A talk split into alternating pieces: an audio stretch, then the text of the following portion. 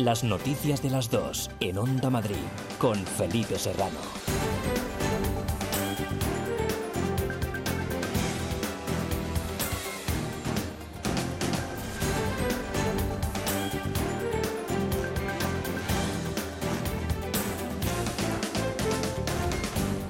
Tardes, un saludo. ¿Qué tal? Madrid apuesta por el acuerdo. 352 medidas para reactivar la capital tras la crisis sanitaria mediante los acuerdos de la villa con el visto bueno de los cinco grupos municipales. El pacto se ha escenificado esta mañana durante un pleno cargado de simbolismo en la antigua Casa de la Villa, la que fuera sede del Ayuntamiento de la capital durante 400 años.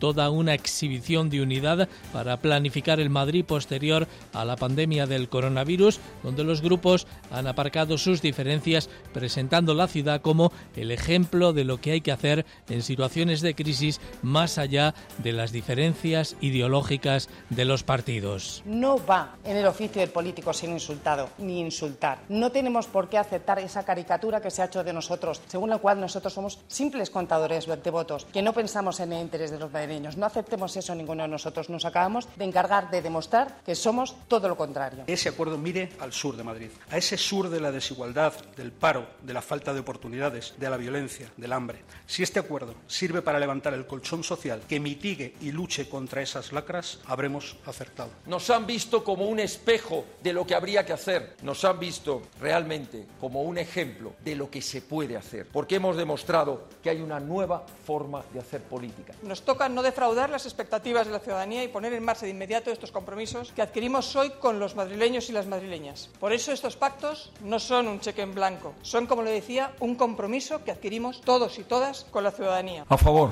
A favor. A favor. A favor. Los acuerdos de la villa quedan aprobados por unanimidad de todos los grupos municipales que la memoria de todos aquellos que trágicamente nos han abandonado como consecuencia de la pandemia nos exigían que pudiéramos construir un Madrid mejor, que pudiéramos dibujar un Madrid del futuro entre todos. Su memoria era un imperativo político y ético para todos los que formamos parte del Ayuntamiento de Madrid. Estos acuerdos de la Villa marcan un hito histórico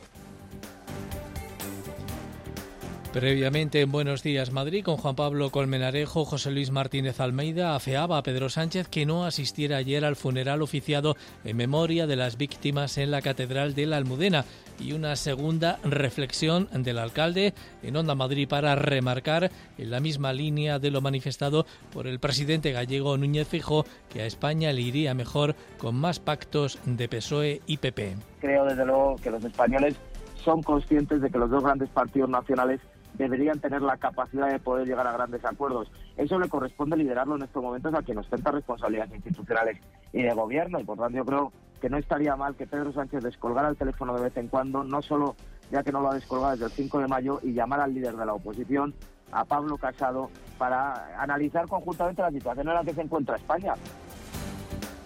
Y la presidenta madrileña que no da por perdida la batalla para tratar de convencer al gobierno de que son insuficientes los controles en barajas para contener el virus ha anunciado hoy la presentación de un recurso contra el acuerdo de sanidad. Madrid, en todo caso, según ha indicado Isabel Díaz Ayuso, tiene muy pocos rebrotes y están controlados. Por ahora la situación en Madrid está controlada. Vamos detrás de cada caso que vamos conociendo y a través de nuestras propias estrategias poniendo en cuarentena estos casos y a las personas que le rodean y por el momento ahora mismo tenemos muy pocos casos, teniendo en cuenta además que somos una comunidad de 7 millones de personas.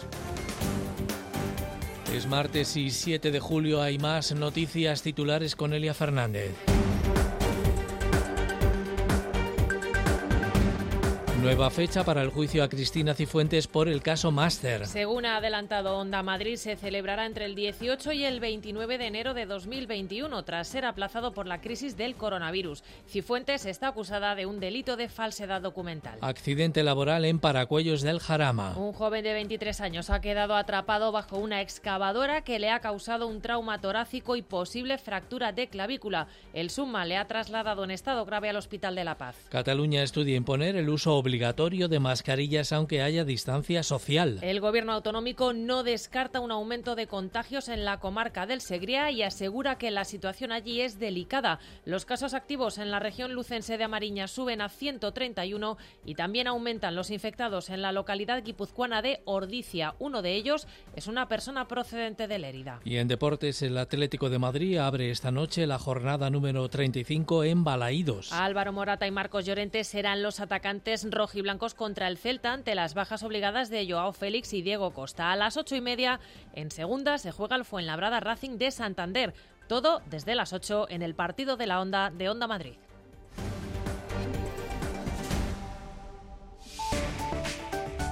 Onda Madrid. Área de servicio público. ¿Qué tal el tráfico en las calles y vías de la capital? Centro de pantallas del Ayuntamiento de Madrid. Margarita Pérez, buenas tardes. Hola, buenas tardes. A partir de esta hora ya se incrementa algo más el, tráfico en algunas zonas. Ya comienza a ralentizarse en el área de las rondas de Joaquín Costa, Francisco Silvela, de salida a la Avenida de América. Además, recordamos que continúan los estrechamientos por obras en el paso elevado sobre la Glorita de López de Hoyos. Por lo tanto, atención a este punto. Y también tenemos que hablar de obras, en este caso en el Paseo de las Delicias, nada más rebasar la plaza de la Beata Mariana de Jesús. Hay un estrechamiento importante que de momento no tiene consecuencias en el tráfico y donde sí que hay algo más de lentitud es en la zona de Alcalá Goya. En la calle de Alcalá, obras de asfaltado que estrechan la calzada eh, de forma importante y sobre todo en sentido Puerta de Alcalá. El tráfico también en las carreteras. Eh, vamos a ver qué nos cuentan desde la DGT. Marina Martín, buenas tardes. Buenas tardes. Sin complicaciones ni incidencias de importancia a esta hora en las carreteras madrileñas no se registran dificultades ni en las entradas ni en las salidas de la capital. Eso sí, en la M40 van a encontrar tráfico en aumento a la altura de Villaverde en sentido a la A42. El tiempo. Todavía con aviso naranja por altas temperaturas en toda la Comunidad de Madrid, salvo en la zona de la Sierra. Elena Miñambres, buenas tardes. ¿Qué tal, Felipe? Muy buenas tardes. El calor intenso, sin ninguna duda, va a ser la noticia de este martes. Seguimos con ese aviso naranja instalado en el centro y en el sur de la Comunidad de Madrid desde las 2 de la tarde y hasta las 9 de la noche, porque el termómetro, atención, va a ser más alto que ayer. Podríamos ver eh, valores máximos cercanos a los 39 grados en el área metropolitana y 40 en el sur de la región. Por lo tanto, jornada jornada tórrida la de este martes con temperaturas mínimas que durante los próximos días también van a ser tropicales, no van a bajar de los 20 grados. A partir de mañana miércoles, atención porque va a llegar calima, ese polvo en suspensión nos va a dejar el ambiente más turbio y mañana miércoles también podrían llegar tormentas, eso sí, con temperaturas máximas que comienzan a descender. Dos de la tarde y casi ocho minutos.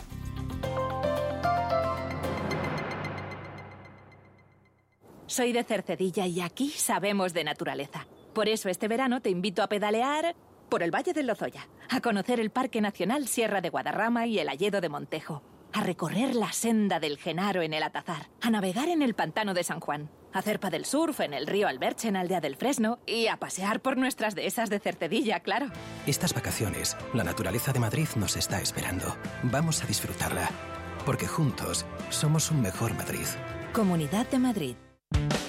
¿Cómo será la búsqueda de trabajo tras el coronavirus? ¿Qué sectores y empresas generarán oportunidades? ¿Cómo me enfrento a un proceso de selección? Diez expertos contestarán a estas y otras preguntas en el stand de Onda Madrid en la Feria Empleo Contigo del Ayuntamiento de Madrid. Sin moverte de casa, desde un ordenador o móvil, participa el 8 de julio en la Feria Empleo Contigo y accede al stand de Onda Madrid de 9 de la mañana a 5 de la tarde. Nieves Herrero, Félix Madero y Eupropio Padula, entre otros, nos ofrecerán su experiencia y consejos en conversación con Javier Peña y emitiremos el programa Madrid Trabaja desde nuestro stand. Entra en la web de la Agencia para el Empleo de Madrid e inscríbete en la Feria Empleo Contigo antes del 8 de julio.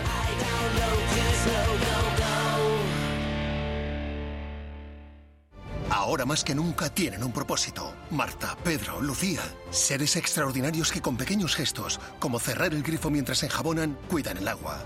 Únete a ellos. Descubre tus superpoderes en canaldeisabelsegunda.es. El poder está en tu mano. Cuidando el agua, cuidamos de todos. Canal de Isabel Segunda.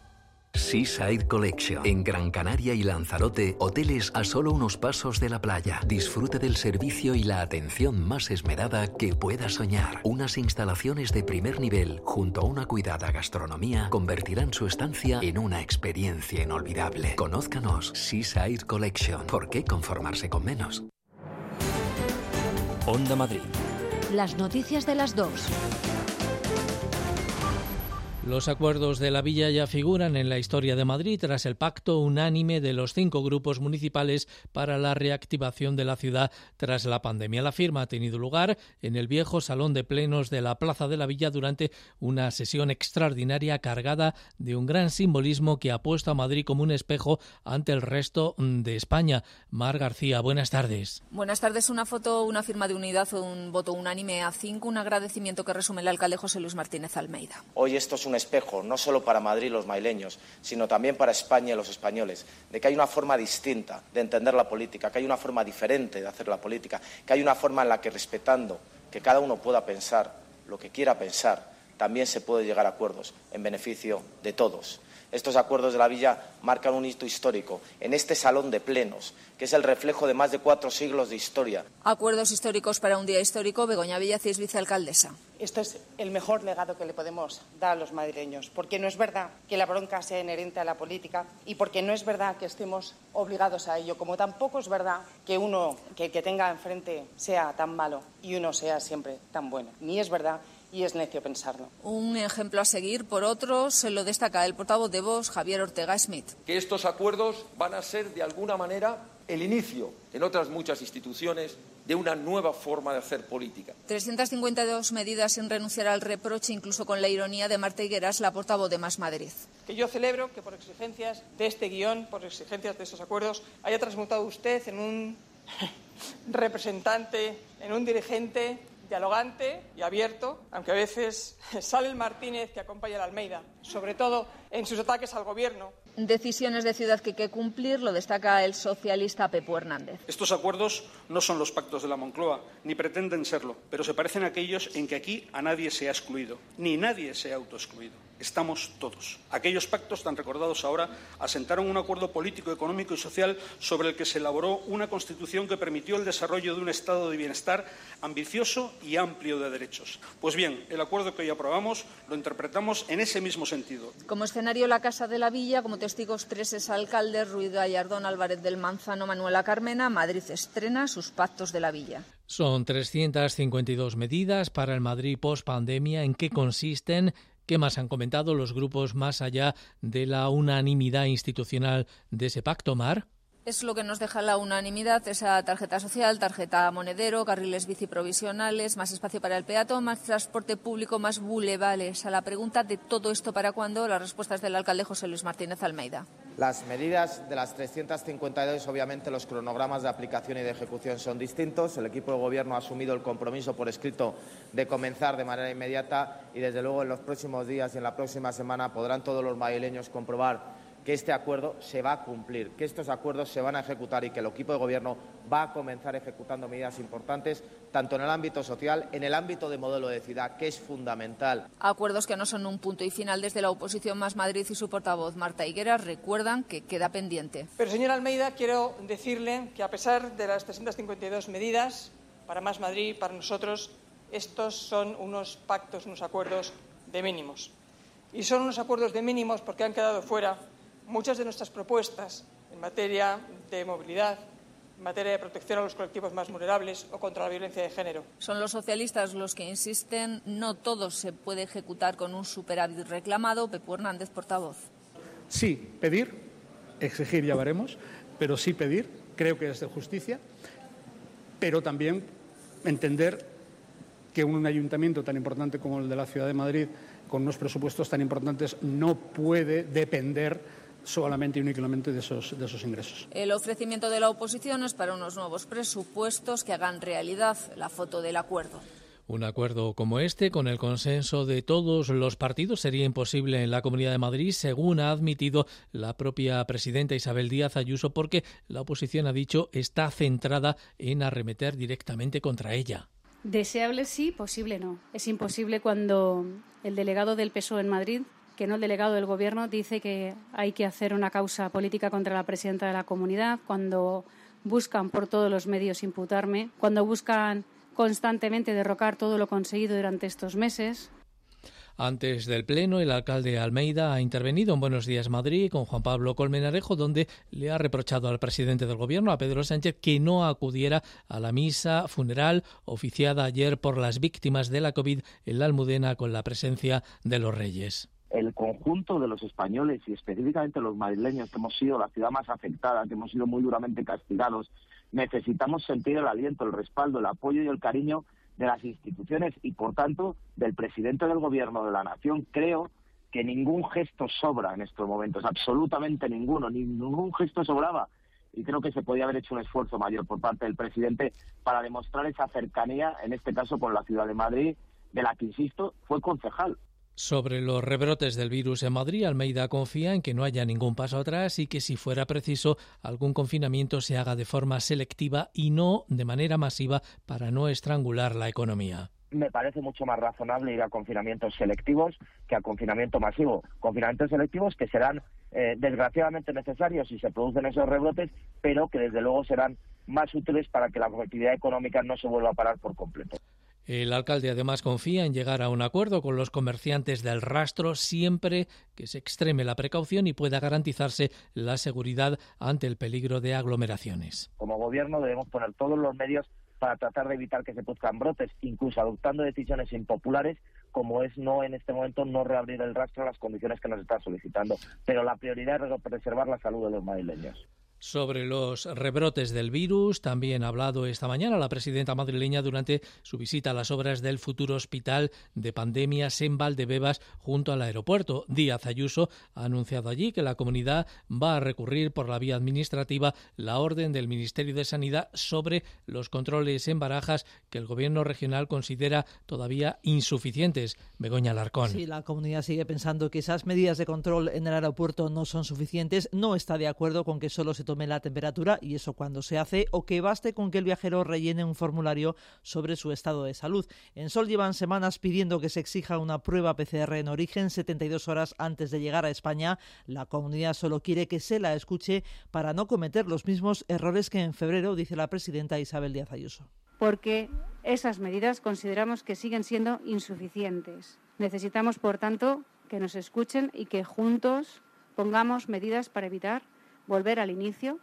como estábamos a lo mejor en los meses de enero, febrero, marzo, donde el aeropuerto de Madrid-Barajas, el aeropuerto de entrada a Madrid, no puso medidas de control de la epidemia y no queremos por nada del mundo retroceder. De momento es un recurso administrativo y si no hay respuesta estudiarán otras posibilidades. Mientras tanto, Madrid sigue trabajando para rastrear a los nuevos contagios.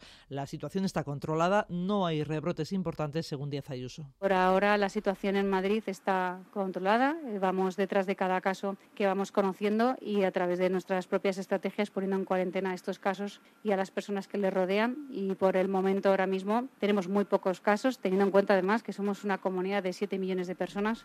De cara al otoño, la comunidad se prepara con el hospital de emergencias que se está levantando en Valdebebas. La presidenta ha comprobado cómo avanzan los trabajos que comenzaron el 1 de julio. Se encargan 14 empresas. El hospital será polivalente, tendrá mil camas dedicadas a la COVID o a otras contingencias que se presenten. Se inaugurará a finales de octubre o principios de noviembre. La oposición da por hecho que la presidenta Díaz Ayuso no tendrá más remedio que acudir a la comisión de investigación sobre las residencias de mayores cuyas comparecencias y trabajos trabajos se van a prolongar durante al menos un año en la Asamblea de Madrid. José Frutos, buenas tardes. Buenas tardes. Así es, Más Madrid se ha sumado a la iniciativa de Unidas Podemos para que Díaz Ayuso comparezca en la comisión de investigación sobre residencias. Lo anunciaba su portavoz, Pablo Perpiña. Si el Gobierno no tiene nada que esconder, tienen que prestar la misma colaboración, estén o no en la mesa. En este sentido, queremos anunciar en el día de hoy que desde Más Madrid solicitaremos formalmente la comparecencia de la presidenta Ayuso como última responsable de los protocolos de la vergüenza. Además, Rocío Monasterio de Vox da por hecho que la presidenta aportará su testimonio en esa comisión. Creemos que la señora Díaz Ayuso, que además dijo que quería bueno, llevar a cabo esta comisión de investigación, entiendo que ella voluntariamente es la primera que va a inaugurar la comisión de investigación. No hace falta que nadie la llame a, comparecer, porque la presidenta de la Comunidad de Madrid yo creo que es la primera interesada en que se, aclare, se, aclaren todos los, eh, bueno, pues todo lo que ha pasado en las residencias. El Grupo Popular espera la calificación en su momento de la mesa de la Asamblea de la petición. Entienden que las comparecencias, una vez admitidas, son obligatorias, pero critican lo que entienden como motivo de esta petición en concreto. Alfonso Serrano refleja lo que son estas comisiones de investigación eh, cuando las impulsa la izquierda y sobre todo cuando las controla la izquierda, ¿no? Y es convertirlo en un circo para desde ahí generar titulares, ¿no? Y aquí tenemos el primero, ¿no? Ni el portavoz del PSOE ni el de Ciudadanos se han pronunciado por el momento, pero fuentes del Grupo Naranja nos dicen que todavía efectivamente no han estudiado las comparecencias, aunque se reafirman en la postura de que la transparencia y las comparecencias motivadas suman y son útiles. La presidenta esta mañana tampoco ha perdido ocasión de criticar a Vox por permitir que el PSOE presida esa comisión de investigación sobre las residencias de mayores en la Asamblea de Madrid, una comisión que Díaz Ayuso interpreta como un circo político para causar más dolor a las familias. Está constituida para retorcer el dolor de las familias y hacer de las residencias una causa política en los próximos meses. A mí me preocupa sobre todo lo que se traslada a las familias. Para mí es lo fundamental. A partir de ahí, este circo político estaba claro que iba a ser este y lamento desde luego que Vox se haya prestado por segunda vez consecutiva en una comisión parlamentaria darle toda la fuerza. Ya hay nueva fecha para el juicio que sentará en el banquillo a la expresidenta madrileña Cristina Cifuentes por el caso Máster. Arrancará, como les hemos adelantado aquí en Onda Madrid, el próximo 18 de enero, después de que tuviera que suspenderse debido a la crisis del coronavirus. Lupe Ortiz, buenas tardes. Buenas tardes. Sí, ese juicio iba a tener lugar el pasado 11 de mayo, pero la Audiencia Provincial de Madrid lo suspendió por la pandemia de la COVID-19. Las nuevas fechas, según ha confirmado Onda Madrid, son cuatro días de enero 18, 22, 25 y 29 para juzgar a Cristina Cifuentes por el caso Máster. Se enfrenta a tres años de cárcel que pide la Fiscalía por entender que la expresidenta madrileña indujo a que se falsificara el acta de un máster que en realidad no había cursado. En su escrito provisional explica el Ministerio Público que Cifuentes maniobró para que se alterara ese documento que ella exhibió en varios medios de comunicación, en redes sociales e incluso en la Asamblea de Madrid, tratando así de evitar las consecuencias políticas nefastas a que se podía enfrentar tras salir a la luz que no hizo el curso de posgrado. En ese proceder se implicaron la exprofesora de la Universidad de Rey Juan Carlos, Cecilia Rosado, y la exasesora de la Consejería de Educación, María Teresa Feito, para quienes se solicitan 21 meses y tres años de cárcel. El principal investigado, Enrique Álvarez Conde, que dirigía el polémico máster, falleció en abril cuando la causa se estaba tramitando. Además de la pena de prisión, a Cifuentes se le solicita también el pago de 30.000 euros de multa. Dos de la tarde, casi 23 minutos. Las noticias de las dos, en Onda Madrid, con Felipe Serrano. En Residencias Orpea sabemos que en estos momentos la seguridad, la higiene y la protección en el cuidado de los mayores son tu mayor tranquilidad. Por eso todas nuestras residencias se han adaptado con nuevas medidas y garantías, haciéndolas más seguras y confortables para todos. Infórmate sobre nuestros centros en orpea.es. Residencias Orpea. Trabajamos por tu tranquilidad. Los equipos madrileños juegan en el partido de la Onda. Hoy martes, desde las 8, abrimos la jornada en segunda. Fuenlabrada Racing de Santander. Síguelo en el 106 de la FM de Onda Madrid. Y desde las 9 y media por ambos diales, jornada 35 en primera. En Balaídos, Celta de Vigo, Atlético de Madrid. Vive el deporte de Madrid en el partido de la Onda. ¿Tienes que cambiar tu bañera por plato de ducha? ¿Reformar tu baño o cocina? En Reforfast Reforma Ideal hacemos realidad tus sueños. Ahora 20% de descuento. Confíe en profesionales. 91 919 3754 o reforfast.com. Onda Madrid Las noticias de las dos. Segunda jornada de las pruebas de acceso a la universidad con turno de examen hoy para los estudiantes de la rama de letras. Todo transcurre con normalidad y sin incidencias en las 60 sedes operativas para la EBAU, tal y como ha podido comprobar durante su visita de esta mañana el consejero de Ciencia y Universidades, Paloma Nolasco. Impresionado, ha dicho tras su visita a la Facultad de Psicología de la Complutense, aulas al 33% de su capacidad, geles, mascarillas y pulseras de colores para saber el lugar asignado. Las tenéis en las aulas. Entonces, mirad el número de aula, que eso es lo que vosotros sabéis. Ahí os dice qué dirección tenéis que ir en la facultad. No os paréis ni aquí ni en los pasillos. O sea, entrad, circulad rápido y entrad en el aula directamente. Las pruebas de este año no son más fáciles que las de otros. Lo que sí hay son más opciones. Lo reconocen los propios interesados y el consejero de universidades, Eduardo Sicilia. Como podemos elegir entre otras opciones, pues les parecía más fácil. Al tener la opción de elegir entre el bloque A y el B, cosa que el año pasado elegías o uno o el otro, te permite que si hay una materia que tú no has podido estudiar, tienes siempre una segunda opción y tienes más posibilidades. Con lo cual, si te lo sabes, eh, vas a tener mucha más opción de sacar una mejor, una mejor nota. Entre las elecciones de los más de 20.000 alumnos para su análisis, un fragmento de la obra Delfines de Manuel Vicent sobre belleza, destrucción humana e inmigración, o bien otro de Marta Peirano titulado Así te vigila tu móvil sobre los datos que generamos con su uso y que las empresas utilizan para sus predicciones de inteligencia artificial. Eso en lengua, en historia, la creación del Estado franquista o las Cortes de la Constitución de la monarquía española de 1845. A estas horas ya pasó. Pensé que iba a ser más difícil, pero ha entrado lo que yo quería que entrase. Ha sido bastante fácil. Además, la literatura es justo la que me había estudiado. Mañana y el jueves las optativas y el día 16 las notas. El sindicato de enfermería ha denunciado el cierre este verano de al menos 7.000 camas en los hospitales de toda España, 1.270 de ellas en la Comunidad de Madrid. Un cierre de camas, según denuncia SASE, para ahorrar dinero y sin tener en cuenta que la COVID sigue estando entre nosotros. Julio César Cobos. Sí, entre los grandes hospitales de Madrid, el Gregorio Marañón cerrará este verano 300 camas, Puerta de Hierro 150, el Ramón y Cajal 120 camas y el 12 de octubre ya ha anunciado que no va a cerrar habitaciones, pero las dobles las va a convertir en individuales. Mucho personal de enfermería, después de lo duro de la pandemia en Madrid, se quedaron sin contrato y ya no quieren volver a hospitales de nuestra región, según el portavoz de SACSE, Ricardo Furió, prefieren trabajar en otros centros hospitalarios eso ha hecho que muchos profesionales de estos pues hayan vuelto a sus, a sus ciudades de origen, a sus comunidades de origen, y ahora que se les quiere rescatar, pues evidentemente no, no quieran venir. Eh, bueno, pues Madrid parece que no ha tratado bien a los, a los profesionales que han, que han venido a socorrernos. Trabajar en Madrid supone contratos cortos, sueldos menores que en otras autonomías, y eso dificulta su regreso a Madrid. Que Madrid no es una comunidad que pague que pague excesivamente bien. Entonces, bueno, pues es verdad que nos estamos encontrando con, con problemas para encontrar profesionales de enfermería para trabajar aquí en Madrid este verano. Falta personal sanitario. Se cerrarán muchas camas y otro asunto preocupante son las consultas externas que se van a paralizar, las intervenciones quirúrgicas que se posponen a después del verano, todo ello sin pensar en un nuevo rebrote en la Comunidad de Madrid.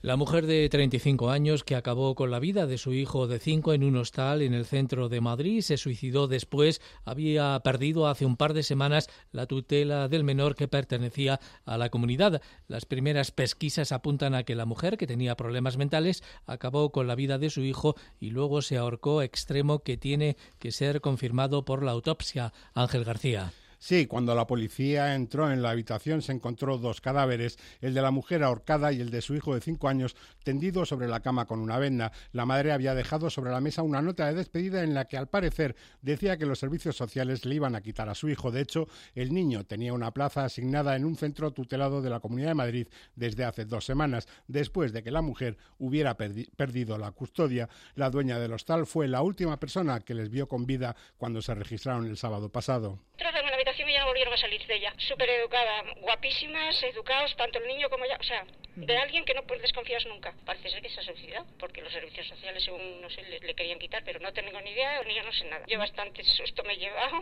porque el niño era adorable. O sea, es, es como si viera a mis nietos. Habrá que esperar al resultado de la autopsia para determinar si, como parece, la mujer quitó la vida al niño y después se suicidó. Onda Madrid. Las noticias de las dos.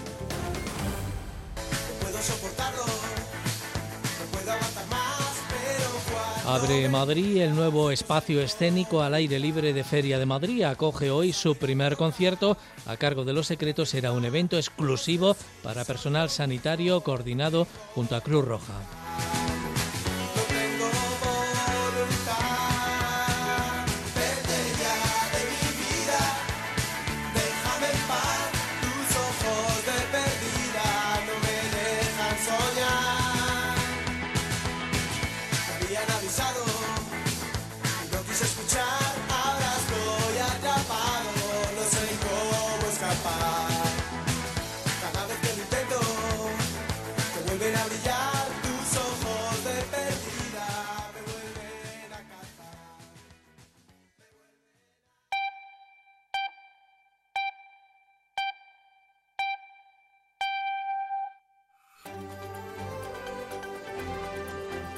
Las noticias de las dos en Onda Madrid con Felipe Serrano.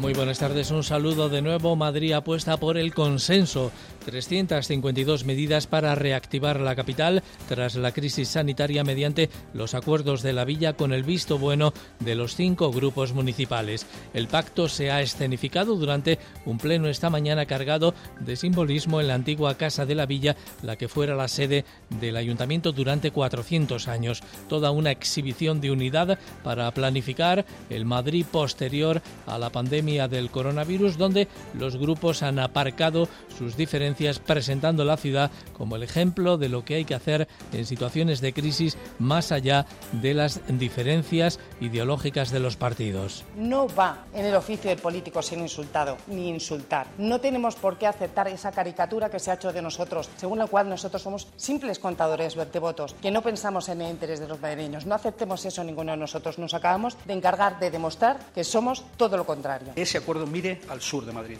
a ese sur de la desigualdad, del paro, de la falta de oportunidades, de la violencia, del hambre. Si este acuerdo sirve para levantar el colchón social que mitigue y luche contra esas lacras, habremos acertado. Nos han visto como un espejo de lo que habría que hacer. Nos han visto realmente como un ejemplo de lo que se puede hacer. Porque hemos demostrado que hay una nueva forma de hacer política. Nos toca no defraudar las expectativas de la ciudadanía y poner en marcha de inmediato estos compromisos que adquirimos hoy con los madrileños y las madrileñas. Por eso estos pactos no son un cheque en blanco, son como le decía, un compromiso que adquirimos todos y todas con la ciudadanía. A favor.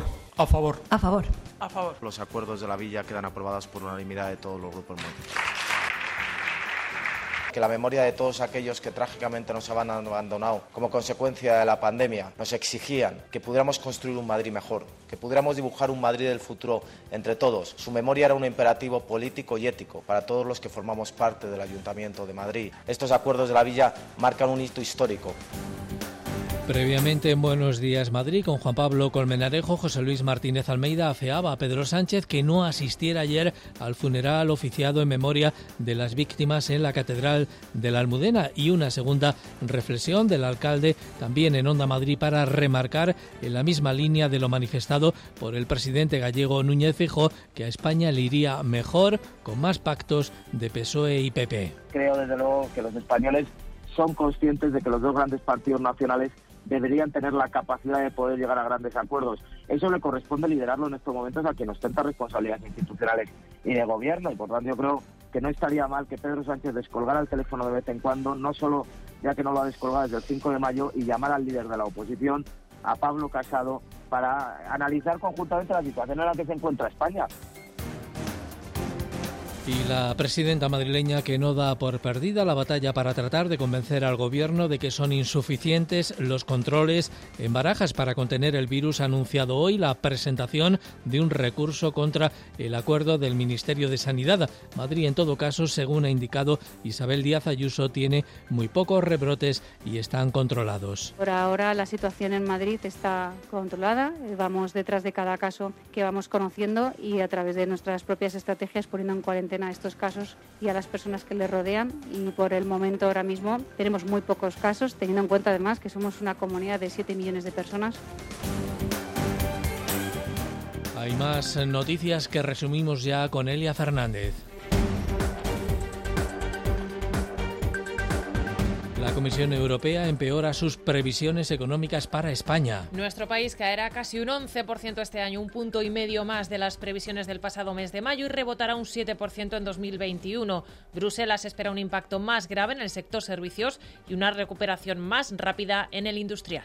Prorrogadas hasta el 30 de septiembre varias medidas del llamado escudo social. Entre ellas la moratoria de hipotecas y alquileres y la garantía de suministros básicos en caso de impago. El Gobierno también ha aprobado la reforma legal para proteger la capacidad jurídica de las personas con discapacidad. Novedades sobre el atropello a una ciclista en Majadahonda. La presunta responsable se ha entregado a la policía local y ha confesado los hechos ocurridos el pasado domingo. Los investigadores tratan de confirmar si la detenida era efectivamente la conductora del vehículo que se dio a la fuga tras el suceso. Hoy se practican las autopsias a la mujer y el niño fallecidos en un hostal del centro de Madrid. Según las primeras pesquisas policiales, el detonante del crimen habría sido la pérdida de la custodia del menor. La Consejería de Políticas Sociales ya le había asignado plaza en un centro tutelado y se estaba siguiendo el protocolo habitual antes de separarle de su progenitora.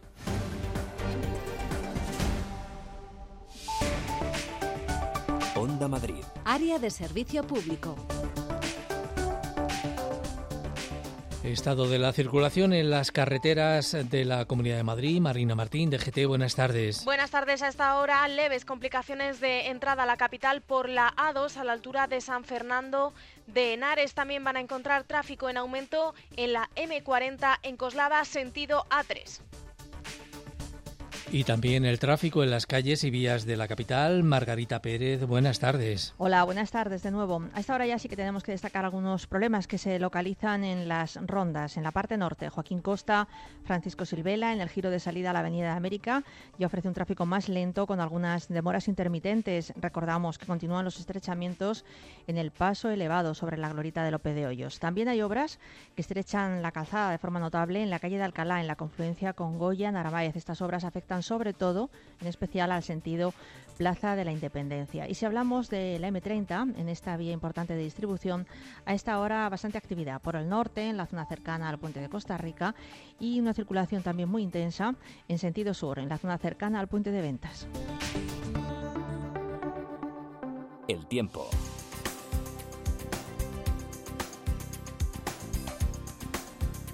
Todavía con mucho calor y con ese aviso naranja por altas temperaturas. Elena Miñambres, buenas tardes. ¿Qué tal, Felipe? Muy buenas tardes. El calor intenso, sin ninguna duda, va a ser la noticia de este martes. Seguimos con ese aviso naranja instalado en el centro y en el sur de la Comunidad de Madrid desde las 2 de la tarde y hasta las 9 de la noche, porque el termómetro, atención, va a ser más alto que ayer. Podríamos ver eh, valores máximos cercanos a los 39 grados en el área metropolitana y 40 en el sur de la región. Por lo tanto, jornada tórrida la de este martes con temperaturas mínimas que durante los próximos días también van a ser tropicales, no van a bajar de los 20 grados. A partir de mañana miércoles, atención porque va a llegar calima, ese polvo en suspensión nos va a dejar el ambiente más turbio y mañana miércoles también podrían llegar tormentas, eso sí, con temperaturas máximas que comienzan a descender.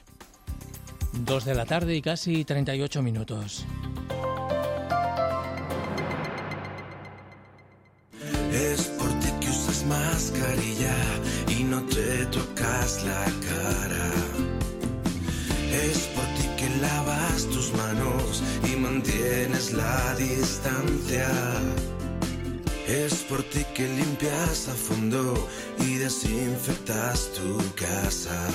Infórmate de todas las medidas de prevención en la web comunidad.madrid barra coronavirus. Por mí, por todos, por ti. Comunidad de Madrid. Soy de Buitrago del Lozoya y quiero hablaros del pueblo, pero no del mío, sino de Chinchón y de su preciosa plaza, y de Rascafría y su imponente monasterio del Paular, y de Patones, que se come de cuento, y del queso de Colmenar de Oreja, y de las campanas de Torrelaguna, y del castillo de Manzanares el Real. Y ya que hablamos de castillos, también de mi pueblo, de Buitrago. Estas vacaciones, en las 11 villas de Madrid, estamos deseando verte y que nos veas. Ven a redescubrirnos, porque juntos somos un mejor Madrid. Comunidad de Madrid. Ahora más que nunca tienen un propósito. Marta, Pedro, Lucía. Seres extraordinarios que con pequeños gestos, como cerrar el grifo mientras enjabonan, cuidan el agua. Únete a ellos. Descubre tus superpoderes en canal de Isabel El poder está en tu mano. Cuidando el agua, cuidamos de todos. canal de Isabel II. Este verano, quedarse en casita va a ser uno de los destinos favoritos. Mantén fuera los calores con Carpimart. Carpimart fabrica e instala todo tipo de ventanas y cerramientos especialistas en ventanas de madera, fabricantes directos a medida, con el máximo aislamiento térmico y acústico. ¿Calor? ¿Qué va? En Carpimart tomamos medidas. Estamos en la calle Ofelia Nieto 52 y en carpimart.es. Gran Canaria tiene todo lo que necesitas para tu descanso, con rincones que con toda seguridad ni te imaginas. Y solo Bicordial Hotels and Resorts te ofrece la mejor y más variada oferta alojativa para disfrutar de la isla, de su clima, de sus playas, de su laureada gastronomía. Conócenos en bicordial.com. Vacaciones diferentes. Hotel Suite Villa María, un resort con sabor canario. Visita nuestro oasis de tranquilidad 5 estrellas en Costa de G, Tenerife. Ven a descubrir el paraíso en nuestras amplias villas con jardín, jacuzzi y piscina privada. Hotel Suite Villa María. Escucha el silencio. Detén el tiempo. Onda Madrid. Las noticias de las dos.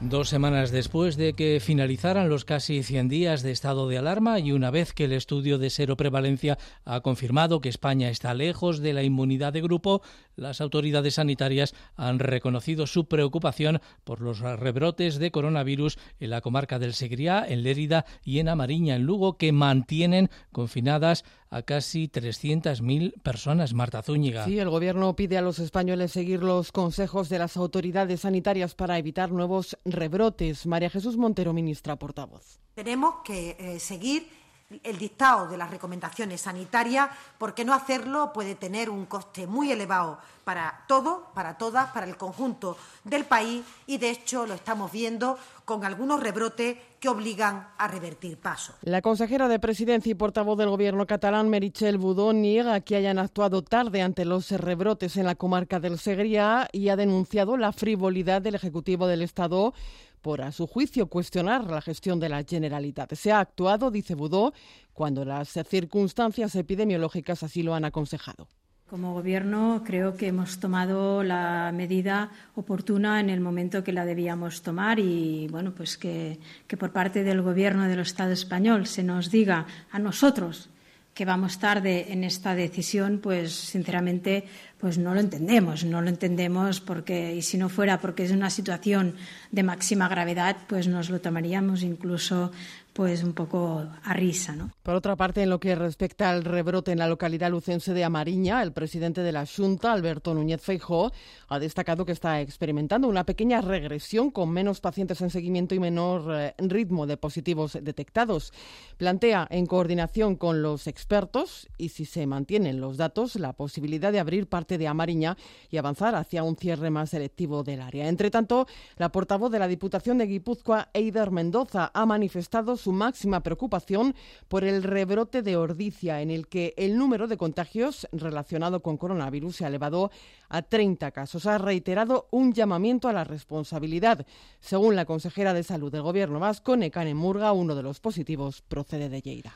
El Consejo Superior de Investigaciones Científicas ha presentado un nuevo test serológico de detección de anticuerpos de SARS-CoV-2 desarrollado por investigadores del Centro Nacional de Biotecnología. El test MART ha sido validado por hospitales madrileños y será producido por una empresa española en el plazo de un mes y medio. Sí, bautizado como Kit ELISA, detecta inmunidad frente a la COVID-19 con una fiabilidad que ronda el 98%. La prueba serológica detecta esos anticuerpos, permite saber si una persona ha estado en contacto con el nuevo coronavirus y si su sistema inmunitario ha reaccionado. Javier Mayra Vidal es jefe del área de estrategia comercial del, CSIC. Los test tienen una fiabilidad siempre superior al 98% y bueno, pues eh, nosotros entendemos que cuando llegue a los sistemas de salud la, fiabilidad va a ser, eh, vamos, del 99 o más muy cercana al 100%. La nueva tecnología validada por los servicios de inmunología de hospitales como la Princesa y la Paz va a ser, eh, va a ser fabricada por la empresa española ImmunoStep y podría estar a disposición de los centros sanitarios en aproximadamente mes y medio. Es tecnología española, se va a fabricar en España, se va a cubrir la demanda nacional y, por supuesto, se, cubrirá la demanda de cualquier otro país que, cualquier otro país que necesite de, esta tecnología. Los test serológicos son fundamentales para conocer quién ha contraído el virus y si se está inmunizado frente a él.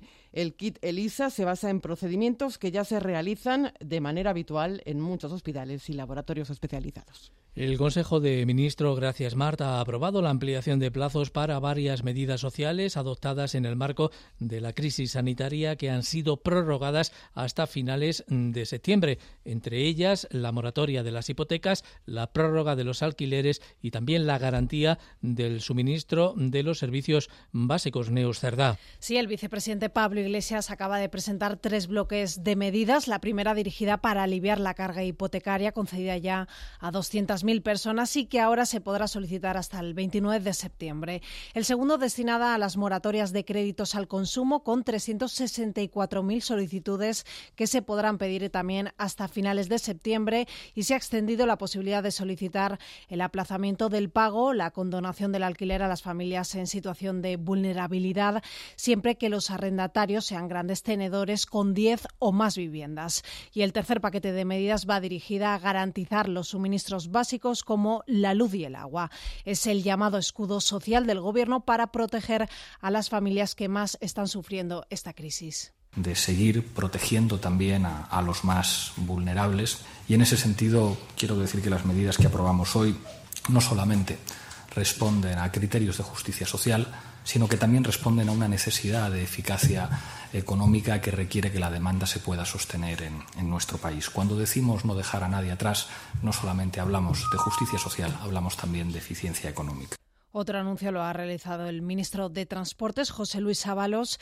El Gobierno aporta a través del SEPE suelo público a promotores privados. Se saca concesión hasta 75 años para que estos construyan viviendas a precios asequibles. Dinamizar la economía, generar una expectativa al sector inversor comprometido con un derecho básico como es la vivienda y al mismo tiempo ir generando un parque de vivienda pública que no tenemos en este país, que incluso ha ido a menos por determinadas políticas ¿eh? y que eh, lo tenemos en un nivel del 2,5% en España, cuando la media europea está en el 5%.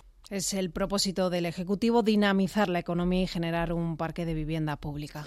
El Consejo de Ministros también ha aprobado la reforma legal para proteger la capacidad jurídica de las personas con discapacidad. Supone reemplazar la figura de la tutela por la de la curatela, que pretende que el propio interesado sea quien adopte las decisiones con los apoyos y las ayudas necesarias. El objetivo es adaptar la legislación española a las exigencias de la Convención de Naciones Unidas. Juan Carlos Campo, ministro de Justicia. Una especie de permítanme la expresión, de testamento que permita decir qué ocurre si yo llego a esta situación, cómo se va a marcar el apoyo. La figura básica ya no es la tutela que desaparece con esta finalidad. Y quédense con el término, curatela. Esa es la palabra clave para atender a ese apoyo que estamos diciendo que pueden necesitar algunos de nuestros compatriotas. Sigue además la controversia por las declaraciones del vicepresidente segundo sobre el caso Dina. Pablo Iglesias ha defendido su actuación y sus críticas que ha reiterado a los medios de comunicación Flor Carazo. Pablo Iglesias ha asegurado que ha quedado demostrado que robaron el móvil de su ex asesora y que el excomisario Villarejo tenía una copia. El vicepresidente segundo cree que es evidente que se ha atacado a su partido para que no entrara en el gobierno. Ha justificado las críticas a los medios de comunicación. Eso es señalar, y eso ha ocurrido en este país, y por desgracia ocurre en este país, y otra cosa diferente es la crítica. Yo creo que la crítica al poder mediático es tan legítima como la crítica al, al poder, al poder político. El PP ha seguido hoy atacando a Iglesias. Su portavoz en el Senado, Javier Maroto, ha pedido a Pedro Sánchez que intervenga ante los, los reproches del vicepresidente a la prensa. Él es el culpable, pero Sánchez es el cómplice el que calla, otorga. Y Sánchez está tardando demasiados días en poner en su sitio a Iglesias y decir simplemente lo que es obvio, que no se puede tener un miembro del Gobierno que acosa a medios de comunicación y a periodistas cuando estos medios de comunicación o estos periodistas no, eh, no dicen y hacen lo que Iglesias quiere. Un Partido Popular al que la portavoz del Ejecutivo, María, Jesús Montero, ha echado en cara que no esté dispuesto a alcanzar pactos. Este Gobierno lamenta que el principal grupo de la oposición, el Partido Popular, haya hecho oído sordo al clamor unánime de la sociedad española en favor del consenso y haya decidido no apoyar por ahora ninguno de los documentos que se habían trabajado en la Comisión de Reconstrucción del Congreso. Montero confía en que una vez pasadas las elecciones gallegas y vascas, los populares reconsideren su posición y lleguen a acuerdos en beneficio del país. Seguimos con el repaso de la crónica local, de la crónica nacional, para contarles ahora otras cuestiones que tienen que ver con el hecho de que uno de cada cuatro españoles está en riesgo de pobreza o exclusión. Es la advertencia del relator especial de Naciones Unidas para la extrema pobreza y los derechos humanos que ha presentado su informe tras la visita que hizo a nuestro país, Elena Rivas. El relator advierte que España es una nación rica, pero que afronta problemas graves como una enorme crisis de vivienda, paro estructural entre sus jóvenes y brechas en el acceso a la atención médica para las personas de ingresos bajos y migrantes.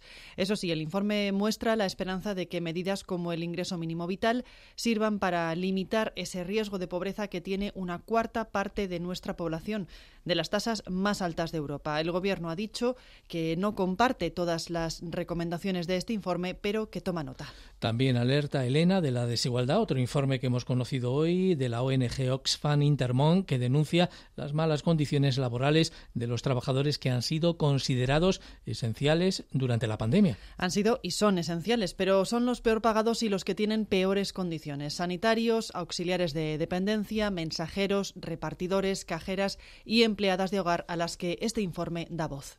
Durante el COVID se han hecho muchos contratos a, compañeras de lunes a viernes, despidiéndoles los fines de semana para contratarles el lunes otra vez. Muchas mujeres trabajan prácticamente a más de la invisibilidad en la esclavitud. El sistema es absolutamente precario porque, eh, vamos, no, tenemos, no sabemos nuestro horario ni con una hora de antelación. Es que es sobre la marcha pescando y trabajando. Siempre hay el miedo de perder el trabajo. Entonces siempre vas a hacer horas de más.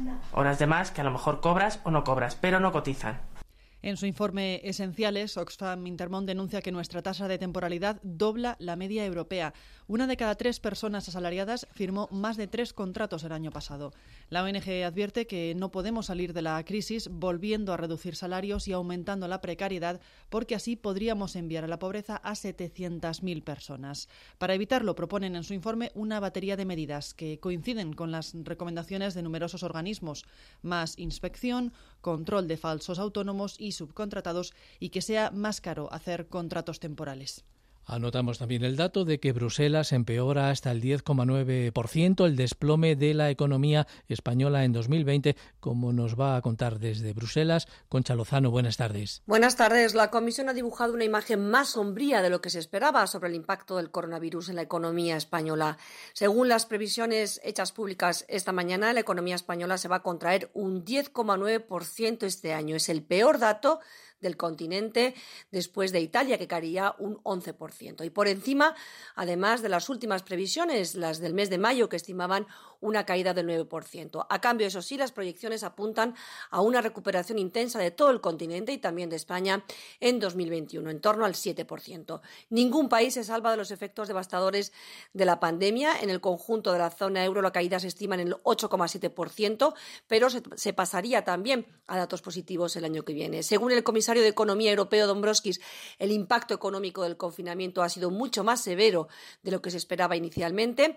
Continuamos navegando, ha en aguas tormentosas y nos enfrentamos a muchos riesgos. Por eso también ha señalado que es muy importante alcanzar un acuerdo la próxima semana en la cumbre europea sobre el fondo de reconstrucción, que puede dar, ha dicho, un poco de oxígeno a las economías más afectadas por la pandemia. Continúan saliendo a la luz documentos comprometedores para el rey emérito Juan Carlos I y una supuesta comisión que habría recibido de Arabia Saudí por la obra del AVE a la Meca. Según publica hoy el Confidencial, su firma aparece en un acta de marzo de 2011 en una fundación offshore en Suiza que se habría creado para ocultar esos fondos. Lupe Ortiz. Un caso que se complica por momentos. En ese acta de la Fundación Lucum figura la firma de Juan Carlos de Borbón como primer beneficiario de los 65 millones donados por el monarca saudí y Felipe VI, su hijo, como segundo beneficiario. Esa fundación la creó el gestor financiero Arturo Fasana y el abogado Dante Canónica como estructura para ocultar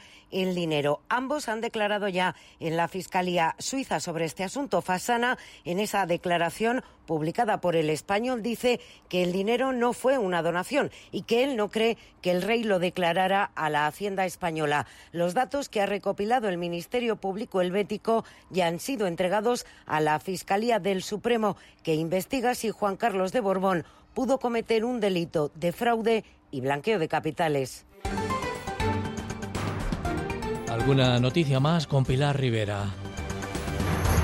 Pamplona vive un San Fermín sin encierros. El ayuntamiento ha publicado hoy un vídeo recreando una suelta de reses narrada por diferentes emisoras de radio sobre imágenes de las calles vacías por la COVID.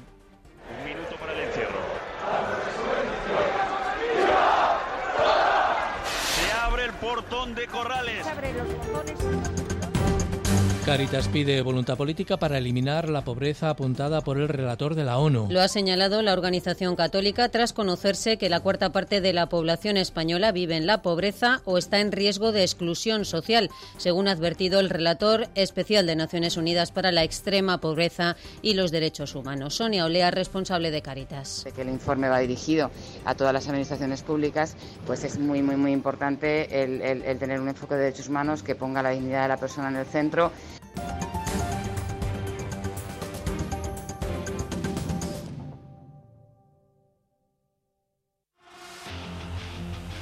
Onda Madrid.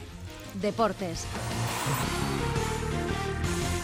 Laura Cabrera, buenas tardes. ¿Qué tal? Buenas tardes. El Atlético de Madrid abre a las 10 de la noche la jornada 35 en Balaídos. Álvaro Morata y Marcos Llorente serán los atacantes rojiblancos contra el Celta ante las bajas obligadas de Joao Félix y Diego Costa. Un partido con mucho en juego, la permanencia para los celtiñas y la Liga de Campeones para los rojiblancos. Diego Pablo Simeone. Ante un partido con un rival que necesita asentar su lugar eh, en la tabla, con un gran juego, con un entrenador que tiene la, las ideas muy claras de lo que propone en sus partidos y con buenos futbolistas por delante. El Barcelona recibe mañana al español en el derby, que podría suponer el descenso matemático de los Pericos a segunda en caso de una derrota. Este mediodía en la previa ha hablado Quique Setién, el técnico del Barcelona, que se ha pronunciado sobre las opciones cada vez más lejanas que tiene su equipo para ganar la liga. Claro que podemos ganarla, porque la realidad lo demuestra, ¿no? Eh, las matemáticas también. Es verdad que no es, no es fácil, pero hay que guardar la esperanza hasta el último día.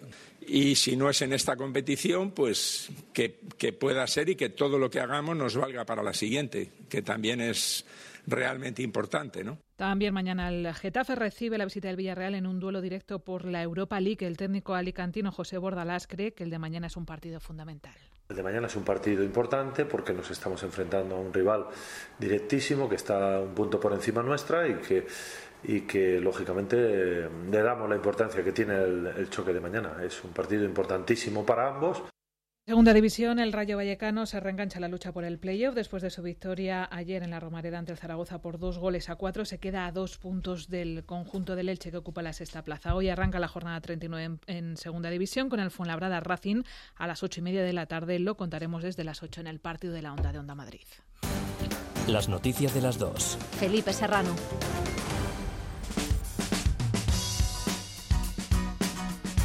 Esta es también la agenda de cultura con María José Francisco.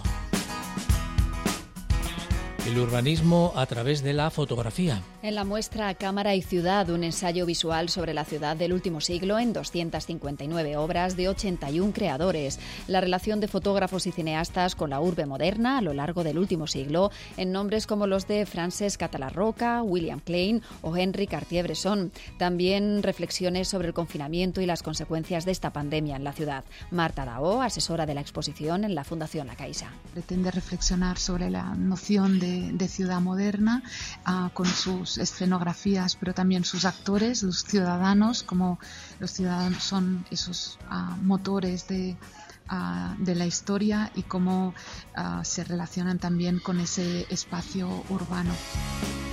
Campamentos de verano de Zoo Aquarium y de Faunia. Ya han empezado y permanecen vigentes hasta el 4 de septiembre en horario de 9 de la mañana a 4 de la tarde. Rodeados de naturaleza y animales, los chavales aprenderán sobre los hábitos crepusculares de los animales nocturnos, los orígenes de los dinosaurios emparentados con los cocodrilos y ya en el Zoo Aquarium aprender sobre la protección de las especies en peligro de extinción.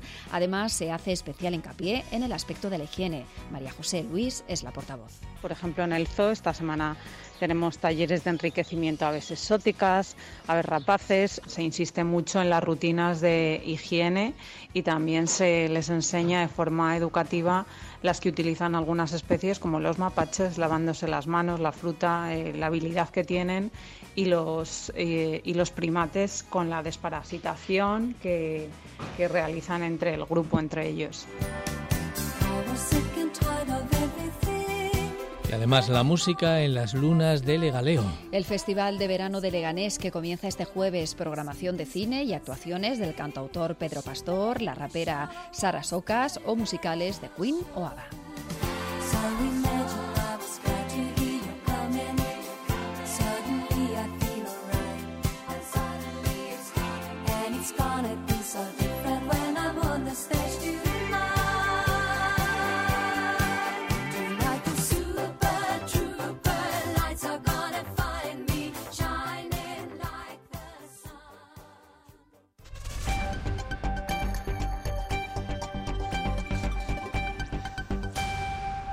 Son las 3 de la tarde. Y esto es lo fundamental a esta hora con Elia Fernández.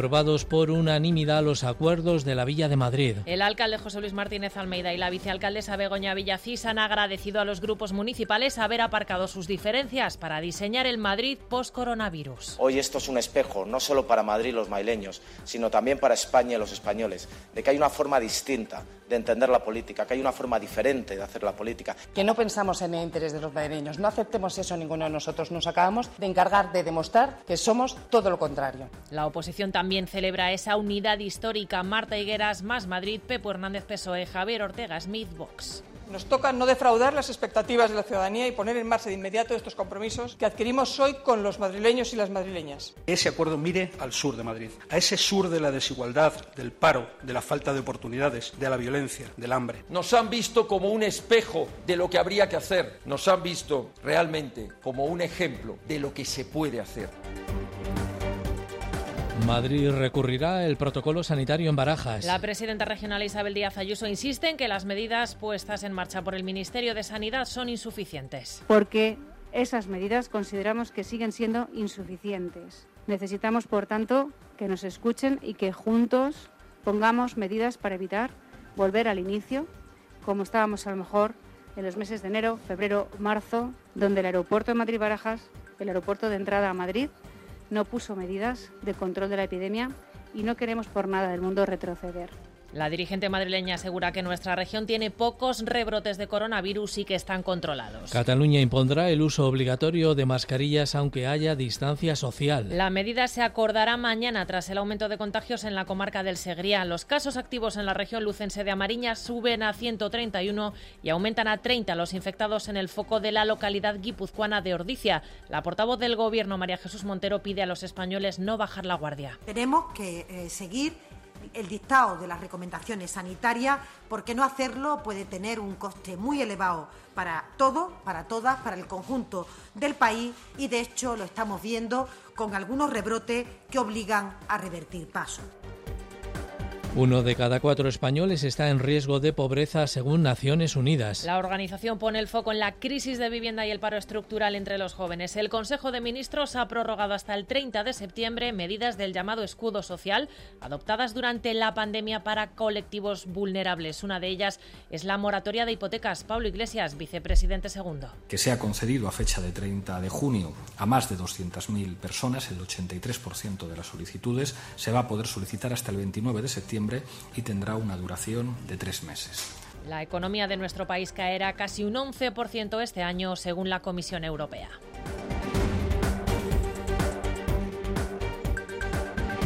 Nada más por el momento, hasta aquí las noticias de las dos en la sintonía de Onda Madrid. Se quedan ahora con Madrid Trabaja y Javier Peña. Más información en nuestros boletines horarios a partir de las 4 con Nieves Herrero en Madrid Directo y a las 8 la información y el análisis en el enfoque con Félix Madero. Un saludo y muy buenas tardes.